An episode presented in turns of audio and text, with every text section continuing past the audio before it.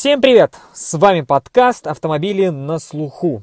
И у меня была возможность буквально в конце декабря прохватить буквально пару десятков километров на новом флагманском кроссовере от Geely под названием Тугела. К сожалению, было достаточно мало времени, чтобы какие-то более-менее эмоции получить от него, поэтому расскажу, как есть, без всяких прикрас и предвзятостей. Пока что предвзятостей. Итак, начнем. Тугела – это не производное слово от шоколадной пасты Нутелла, а название одного из самых больших водопадов в ЮАР.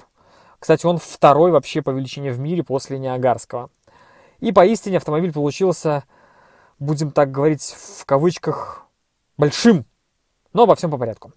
По размерам он незначительно, незначительно больше Атласа. Общая длина у него 4,6 метра при высоте в 170 сантиметров и клиренсе в 204 миллиметра, что делает его самым высокопроходимым кроссовером из линейки Geely. Самое главное здесь, конечно же, багажник. Он имеет вид скос, и если вы уже видели картинки, он очень вообще автомобиль похож на э, BMW X6, прародитель жанра куба кроссоверов. Багажник объемом у него 580 литров, это примерно такие же цифры, как ни странно, как у модели M Grand X7. Это, кстати, самый первый кроссовер, который еще начали собирать на заводе Geely, который был расположен в Борисове. При этом багажник не такой глубокий, как у остальных подобных автомобилей. Он просто достаточно э, сильно вытянут в длину. Кстати, в Китае машина называется Синьюэ. Очень такое интересное название. У нас Тугела, у них Синьюэ. Итак, наш китайский Nutella базируется на знаменитой уже платформе CMA, созданной Geely и Volvo, и является очень-очень близким родственником машины Volvo XC40. Многорычажная независимая подвеска сзади – это вообще главный козырь Тугела по сравнению, будем так говорить, с топовым в продажах сейчас Geely Coolray. Подвеска работает очень неплохо, но не сказать, что отлично. Но опять-таки повторюсь, у меня было очень мало времени, вообще километража, чтобы понять, как она работает. Я успел прохватить по таким, будем так говорить, не совсем глубоким ямам на асфальте. И она сработала очень, ну, очень замечательно, то есть я практически не почувствовал каких-то там мега-кренов, скачков и прочих вещей. Мелкая гребенка действительно проглатывается идеально широченными 20 колесами.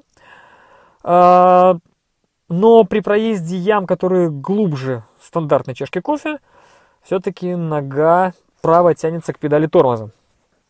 В ожидании какого-то пробоя, но машина очень неплохо, кстати, пролетает.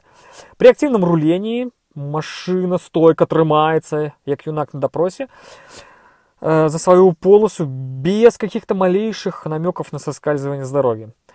А, но иногда э, за счет того, что вы сидите достаточно высоко, так, то мозг начинает опасаться за вашу жизнь, и нервная система дает посыл к ноге немного притормозить, э, если, э, будем так говорить, э, повороты такие достаточно глубокие, резкие, да, и с небольшими наклонами, то почему-то очень кажется, что сейчас вот мы буквально слетим в какой-то кювет, обочину и перевернемся. Но на самом деле это не так. Значит, ездил я на двухлитровой машине мощностью 238 сил, это немного ужатый двигатель по сравнению с оригинальным, и полным приводом. По тяге и отдаче э, я пока считаю этот мотор одним из самых лучших из Китая, на которых вообще я ездил. Так?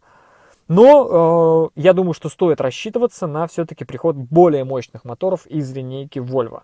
Благо, что ну, как бы консорциум позволяет.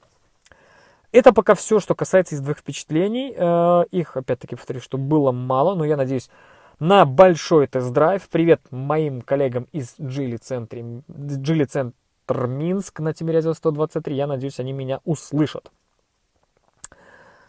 Э, по салону. Здесь откровенно мало каких-то прям значимых сравнений с Атласом нововведений, да, то есть, если вы пересядете из Атласа в Тугелу, то я думаю, что у вас будут такие же впечатления. Ну, то есть, вам не надо будет привыкать заново к этому салону. Вот так вот я бы сказал бы, да.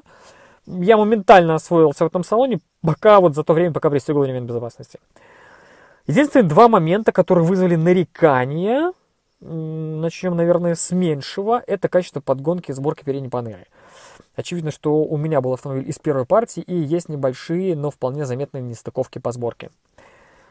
А, второй такой более-менее значимый, ну, давайте говорить правду, косяк, это рукоятка э, автомата. Да? Суть в том, что фиксатор, э, фиксатор рычага при правильном хвате, он находится не под большим пальцем, как мы привыкли видеть на большинстве автомобилей. Да? То есть, когда вы держите рукоять и большим пальцем можете вот этот фиксатор кнопку нажимать. Да? А, находится э, вообще под этим пальцем эта кнопка паркинг. Да? А сам фиксатор находится вообще с другой стороны абсолютно, то есть под средним пальцем, все весьма неудобно. И а, еще один такой немаловажный момент, я уже успел как бы изучить первые отзывы автомобилей, проданные в нашей стране. У них почему-то зверски запотевает головная оптика. Ну, я думаю, что вот эти вот болячки касаемо сборки и оптики завод победит, ну, а за дизайн рычага КПП, как ни странно, 2 балла. Ребят, ну, у Volvo есть гораздо интереснее дизайн. Пока все. Какие, ну, какие у меня были возможности, я покатался, все вам рассказал. Надеюсь на полноценный тест-драйв. Мы обязательно на этом автомобиле куда-нибудь съездим. Далеко расскажем вам и про место, и в целом про автомобиль.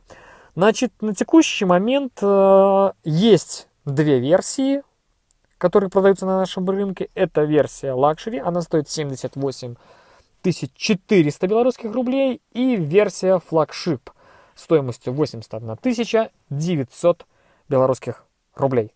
На этом у меня пока все. Пока-пока. Слушайте наши подкасты на всех подкаст-платформах. И до встречи!